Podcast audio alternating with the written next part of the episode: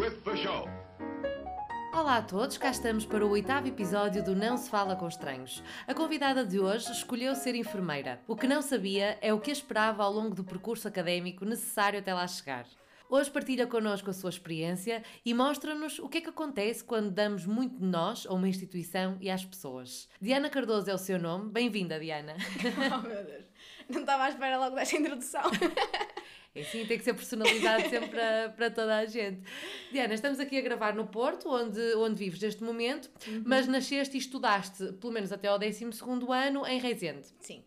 Quais são as tuas melhores recordações ah, desta fase de crescimento, ah, de, de ensino, do ensino básico, do ensino secundário? Lembro-me do, do Jardim da Infância, adorei, porque a minha mãe estava comigo em casa.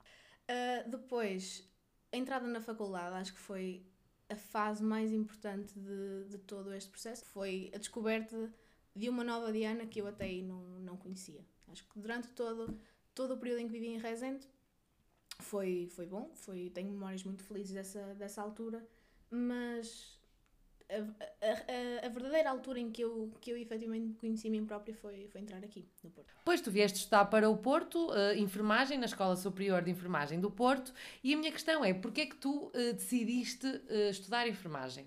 Não foi a, a minha primeira opção, a minha primeira opção era, era medicina, mas fui, fui um dos muitos casos de, de pessoas que, que não tiveram as notas suficientes para entrar em medicina e, e lá está, eu nunca pensei em enfermagem, enfermagem nunca foi uma opção até eh, chocar com essa realidade. E hoje em dia, olhando para trás, acho que foi a melhor coisa que, que me podia ter acontecido, foi, foi isso. Acho que não estava... Eu não acredito muito no destino, porque o destino acho que somos nós que o fazemos, mas acho que havia qualquer coisa que, que já estava programada para mim que era para entrar em enfermagem. Acho que medicina não era, não era o meu caminho e lá está. Fui para a enfermagem por essa, por essa razão e lá descobri todo, todo um mundo, toda uma vida que eu não estava à espera. Apaixonei-me completamente pelo curso e por tudo aquilo que estava, que estava à volta de, do curso. Apa- Apaixonei-me pela instituição, pelas pessoas. E hoje em dia posso dizer que sou perfeitamente feliz pela, pela escolha que fiz e por tudo aquilo que, que lá está, que a vida me trouxe devido a essa escolha. Mas o que é que, te, o que, é que mais te fascinou nessa aprendizagem ah, de enfermagem, não é? Ah, o que é que, portanto, quando estavas ah, no curso, o que é que tu imaginavas que ias fazer quando estivesse a trabalhar e porque é que isso te fascinava? Olha, eh, eu sempre, sempre imaginei trabalhar na área da pediatria oncológica, sempre foi a área que, que eu sonhei e é a área em que eu, vou, em que eu sei que vou, que vou trabalhar. E aquilo que mais me fascinava era o, o poder de que eu, enquanto enfermeira, aqu- aquilo que eu podia fazer para, não é para mudar a vida das pessoas, porque nós não somos nenhum superiores nesse sentido, mas temos efetivamente uma capacidade de melhorar muito a, a vida da pessoa enquanto nós lá estamos, através de pequenos eh, gestos, eh, pequenas ações. Neste caso, com crianças que estão efetivamente a passar por uma situação oncológica, que têm pais, que têm famílias lá fora, que, que têm todo um mundo parado, no fundo, aquilo que nós podemos fazer para atenuar essas, essas, essa vivência que por si já é completamente negativa. Pronto.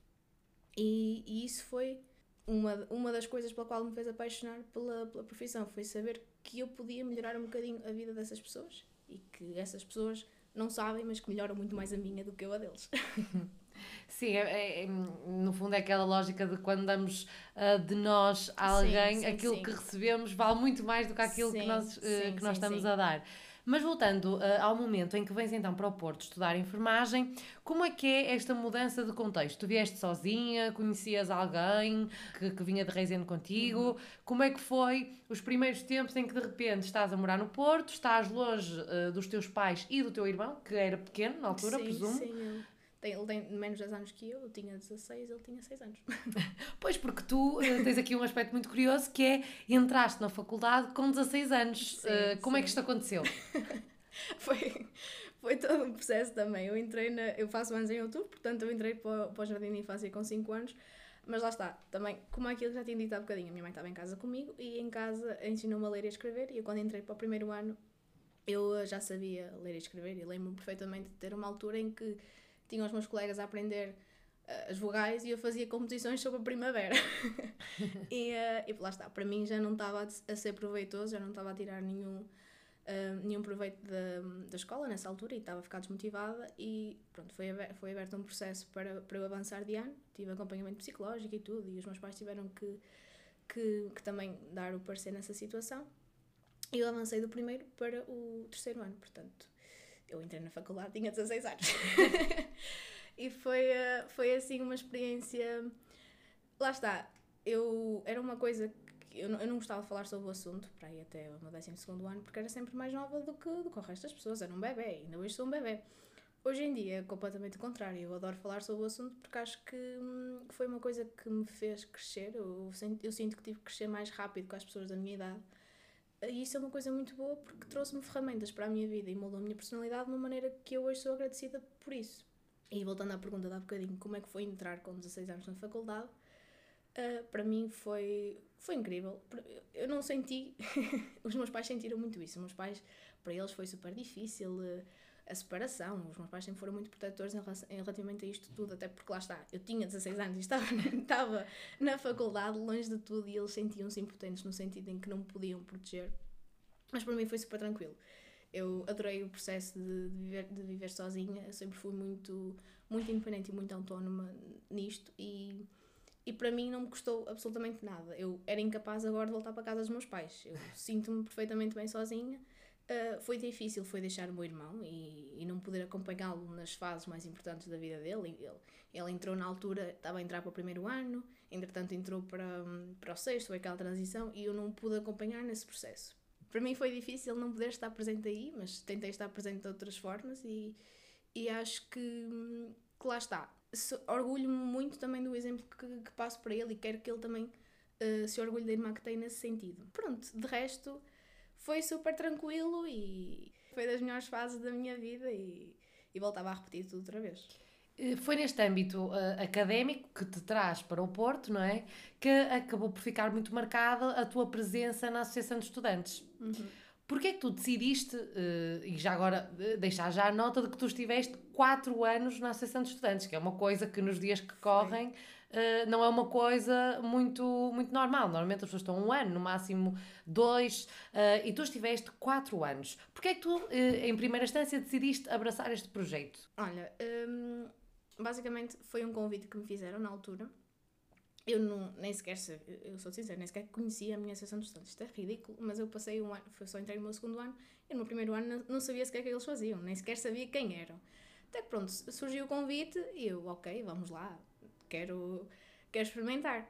Andei uns tempos em que aquilo não me dizia absolutamente nada, até que houve uma altura em que uh, eu fazia parte do Departamento de Responsabilidade Social, até que houve uma altura em que houve um projeto que foi com a Conto Mil Sonhos, um beijinho para eles, Cada FEP, esse projeto é, é Sim, é com, eu conheço, eu conheço. Um, com os estudantes da FEP e uh, esse projeto para mim foi um projeto em que eu tive que uh, fazê-lo praticamente sozinho, porque nessa altura tínhamos algumas condicionantes que as, as outras pessoas do departamento e da, da associação não estavam tão disponíveis e eu tive que, que organizar esse projeto maioritariamente sozinha. E foi aí que eu percebi e foi, deu-se o clique. Quando me perguntam quando é que te apaixonaste pela associação, eu sei exatamente a data, foi aí, foi dia 22 de julho de 2019, acho eu, ou 18, já não sei. Mas um, foi aí que eu senti o clique de, ok, eu efetivamente, a minha ação consegue mudar a vida dos outros. E, e eu tenho, na associação, tive essa plataforma, era uma plataforma que me permitia fazer a diferença. E, e eu eh, dar, dar tanto de mim naquele projeto e receber tanto, sentir que as pessoas estavam a dar tanto, foi isso que me fez apaixonar pela associação. E foi, foi a partir daí que tudo, que tudo mudou. E é no último ano uh, na associação que és presidente, ou foste presidente um ano? Sim, sim, sim, foi no, no meu último ano. Foi também o culminar de, de todo o amor que eu senti por, a, por aquela associação, foi a decisão de, ok, agora é a minha vez, esta associação deu-me tanto a mim, agora é a minha vez de querer dar mais. E foi novamente o, a sensação de poder usar aquela plataforma para chegar um, às outras pessoas. É usar um bocadinho de, e pôr tudo, aquilo, tudo de mim naquele projeto para tentar fazer a diferença. E acho que, acho que consegui fazer. Qual é, assim, das melhores recordações que, que tu guardas desses, desses quatro anos? Olha, guardo muitas. Acho que não tínhamos, não tínhamos tempo para falar de, de todas, mas a, a, melhor recordação que tenho destes quatro anos foram as pessoas. Eu conheci pessoas incríveis, e das minhas melhores amizades ainda de hoje foi amizades que eu conheci na associação e, e a associação também me trouxe coisas incríveis a mim a nível pessoal, no sentido em que aquilo foi a minha escola da vida. Eu aprendi muito na associação, quer em termos de competências de, de gestão emocional, de gestão do meu dia a dia, de. Lá está, coisas que eu levo e, que, e que adapto no, na minha vida e na minha atividade profissional, que foi lá que eu aprendi. Eu cresci ali. Aquele, aquele foi. A Associação de Estudantes foi o sítio onde, onde eu sinto que mais cresci e, e que tenho mais recordações de, desta, destes quatro anos maravilhosos que lá passei.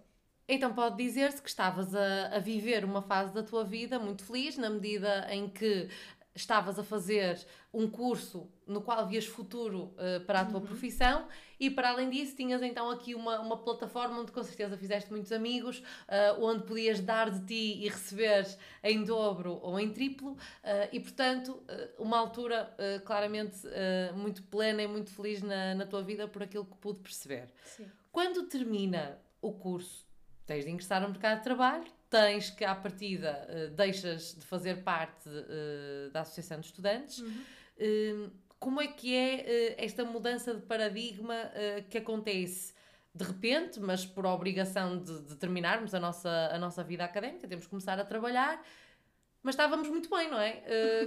como é que como é que como é que foi para ti uh, passar uh, de, um, de um cenário confortável e feliz para de repente uma mudança de paradigma em que queres encontrar também essa, essa felicidade. Sim, sim. Lá está, foi. Acho que foi a fase mais difícil da minha vida até agora. Foi o eu saber que tinha tudo, o eu saber que tinha a vida que sempre quis ter e não sabia, uh, o saber que, que era feliz, que eu tinha a noção de que eu era completamente feliz. Um, e ter que, que deixar isso tudo para embarcar numa nova fase. Não que essa fase fosse menos feliz do que a anterior, mas era diferente. Eu sempre tive muitos problemas com, com finais. E, e para mim uh, foi muito complicado, lá está, o eu deixar o amor da minha vida, que era a associação. A associação foi, foi o meu grande amor. Tive outro, tive outros uh, amores nesta, nesta fase, mas a associação um, foi efetivamente aquilo que, que eu mais gostei de fazer neste. Foi aí que eu me descobri. Foi aí que eu descobri aquilo que eu era, aquilo que eu gostava de fazer, tudo. E, e foi dizer-lhe o adeus. Não, não um adeus definitivo, mas saber que ela ia deixar de fazer parte da minha vida no uhum, meu dia a dia. dia. Uhum, claro. Não foi fácil de todo. Foi um processo que, que me demorou muito tempo a, a, a preparar-me para Pensavas muito nisso no, no último ano? Completamente. Um... Eu, eu comecei o mandato já a saber, a mentalizar-me de que, ok, é o último. Depois, em setembro, uh, obriguei-me já uh, a começar a, a remodelar a, uma, a minha maneira de pensar para me mentalizar que estava a acabar.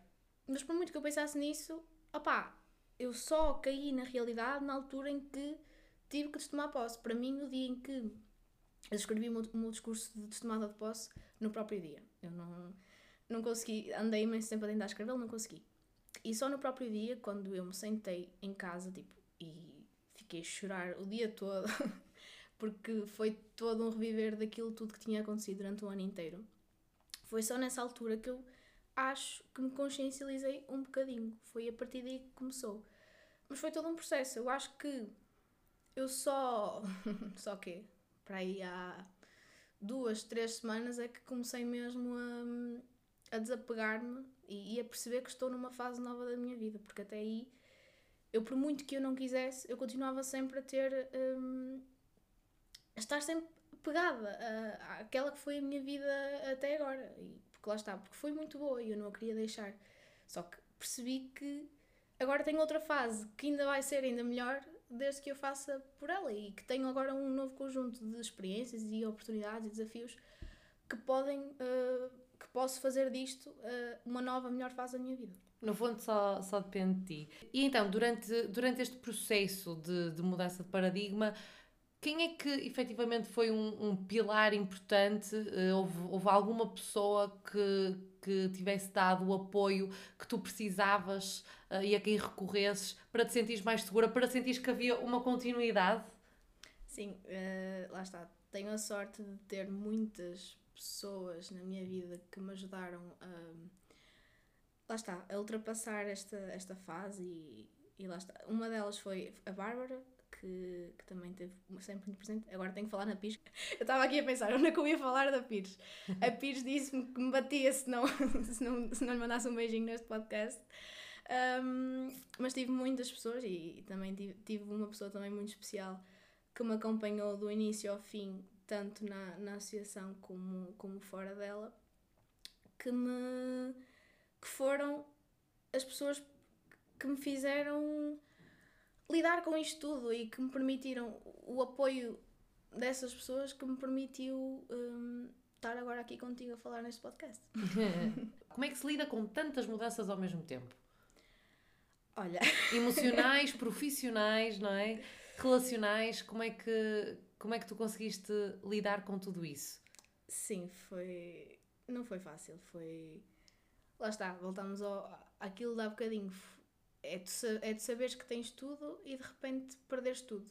É, não, não, não acho que não há uma não há uma solução é, é, é enfrentar uh, os problemas é efetivamente aconteceu-me isso. Eu, eu perdi muita coisa nesse processo, efetivamente perdi um, um, Foi muito complicado.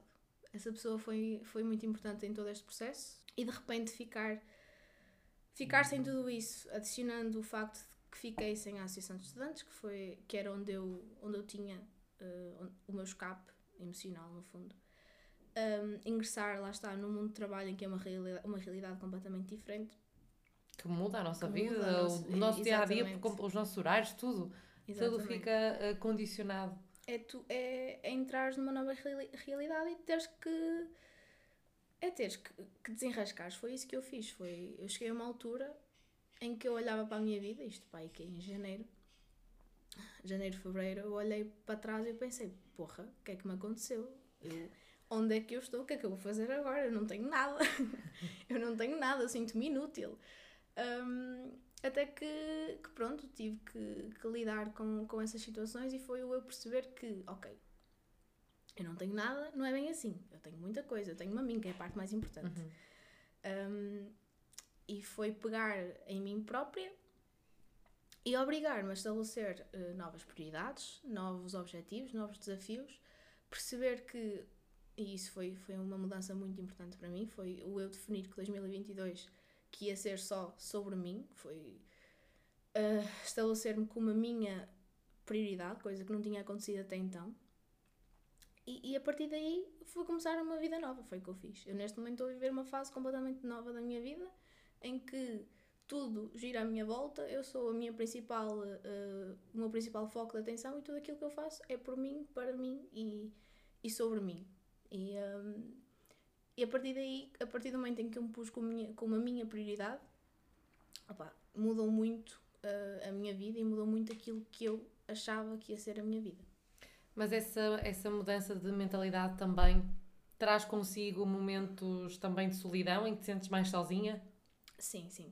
Há alturas em que, em que às vezes ficas só, só a chorar, a pensar, ok, o que é que se está a passar. E, e custa, mas eu, eu obrigo-me a mim própria a, a, passar por esses momentos e a sentir que, ok, também é bom estar sozinha. E, e na realidade eu nunca estou sozinha, tenho sempre muitas pessoas à minha volta que, que me ajudam a, a lidar e, e que me ajudam a perceber o quão bom é estar rodeada de, uhum. de, pessoas assim. E que tu com certeza também ajudas uh, sim, essas pessoas, sim, porque sim, acabamos sim. por estar todos uh, nesta, nesta, nesta situação. Que conselhos é que dás neste, a quem esteja neste momento também a passar por qualquer motivo que seja, mas uh, agora focando nesta parte, nesta transição da, de estudante para trabalhador, esta mudança completa de contexto e de dia a dia, uhum. que às vezes pode ser difícil uh, para algumas pessoas e agravado pelo facto de, de se estarem a afastar, por exemplo, também de pessoas que, que gostaram muito e que por força uh, das circunstâncias, não é? Uh, também ah. acabaram por ter de se separar. Que conselhos é que dás a estas pessoas que se possam sentir eh, mais em baixo e que possam não conseguir estar a ir buscar essa, essa força interior e essa confiança em si? Olha, uh, aquilo que, que mais me marcou durante esta fase é uma frase, uma frase que uma amiga minha disse, que é a vida são muitas coisas. Ela quando me disse isto eu pensei, pronto, está louca. Mas é verdade, a vida são muitas coisas e o principal, eu acho que a principal solução para isto tudo é nós encararmos isto como uma fase. Porque lá está, às vezes parece que o mundo está cair em cima de nós e, e, e efetivamente está, porque estas transições não são fáceis. Mas o objetivo é pararmos, e foi isso que eu fiz, é o melhor conselho é, que posso dar é pararmos e, e começarmos a, a, aproveitar e a perceber o quão bom é estarmos connosco próprios, é, é aproveitarmos esses momentos para refletirmos naquilo que, que, fomos até agora e naquilo que, que queremos fazer. Eu até agora, eu, de, lá está, neste processo perdi algumas coisas e, e perdi hum, pessoas que me foram muito. E, mas tive, tive que fazer. Eu precisei dessa perda para, para estar agora na fase em que, em que estou e tive que pôr o meu orgulho, porque sou uma pessoa muito orgulhosa e tenho muita dificuldade em pedir desculpa. E nesta fase eu tive que pôr o meu orgulho lá para baixo e voltar a reconectar-me com pessoas que eu deixei para trás, porque neste ano, uh, lá está, por diversas circunstâncias, uh, acho que negligenciei algumas pessoas importantes que eu tinha na minha vida e tive que pôr o orgulho de lado e voltar pedir-lhes desculpa porque só agora que eu percebi da importância que essas pessoas tiveram na minha vida e que eu queria voltar a tê-las na minha vida. E, e é foi, um, foi um, uma fase de retrospeção de, de pedir desculpas foi uma fase de aproveitar o tempo que eu tenho comigo mesma foi uma fase de estabelecer prioridades foi uma, uma fase de amor próprio. A fase em que eu estou agora é uma fase de amor próprio é de uh, aproveitar tudo aquilo que eu não vivi durante este ano, porque sempre tive, durante este ano, sempre tive muito. Foi um ano muito agitado, foi um ano em que vivi para os outros, no fundo. Um, agora é, um, é uma fase em que eu estou a viver só para mim. E, e sentes-te feliz com, com isso? Sinto-me. Sentes-te sentes realizada ou a caminho uh, para tal? Sim, sim. Eu sinto-me muito realizada por tudo aquilo que fiz e por tudo aquilo que, que estou a fazer, tudo aquilo que sou. Um, estou muito bem comigo mesma, estou. Acho que lá está, estou plena. acho que a palavra que, que posso. que posso. Que, que identifica melhor aquilo que estou a passar é plena. Agora a parte do estou feliz, isso é mais complicado, não é? Eu estou feliz na maior parte dos meus dias, porque lá está, os meus dias são, são à volta daquilo que eu quero fazer. Eu faço aquilo que quero, quando quero, onde quero, com quem quero. É, é o que estou a passar. Um, mas sim, há, há, há, qualquer coisa que me continua a faltar, que. Lá está, porque a vida são muitas coisas. que tive que, tive que deixar para trás uh, para conseguir estar nesta fase, porque até agora eu não, não estava plena e tive que. Foi a decisão mais difícil que eu fiz até agora, foi saber que havia algo que eu tinha que deixar para trás para que conseguisse andar para a frente. Uhum. E foi uma decisão que me custou muito, mas que, que é ainda bem que a tomei. Qual é que achas que é o melhor, eh, a melhor prova ou ato eh, de amor que podemos ter por, al por alguém? Uh, a maior prova de amor é o saber deixar ir. Uh, e lá está. Tanto por. E eu fiz isso este ano, não pela, por outra pessoa, mas por mim. Eu fiz essa. Uh, foi um, um ato de amor próprio. É, é, nós, há alturas na nossa vida em que nós temos que deixar algumas coisas ir para que nós próprios consigamos estar bem. E, e essa para mim é, é, a melhor prova de amor. Também foi uma prova de amor que eu acho que tive um, com a ESNFP. Foi, era uma coisa que eu amava, mas que também sabia que eu tinha que deixar ir porque eu já, por muito que eu amasse, já não era já não ia ser a pessoa uh, certa para, porque estava numa fase diferente da minha vida e que, pronto, que temos, as coisas têm que mudar. Uhum, temos que saber reconhecer Exatamente. em que momento e onde é que uh, efetivamente faz sentido estarmos.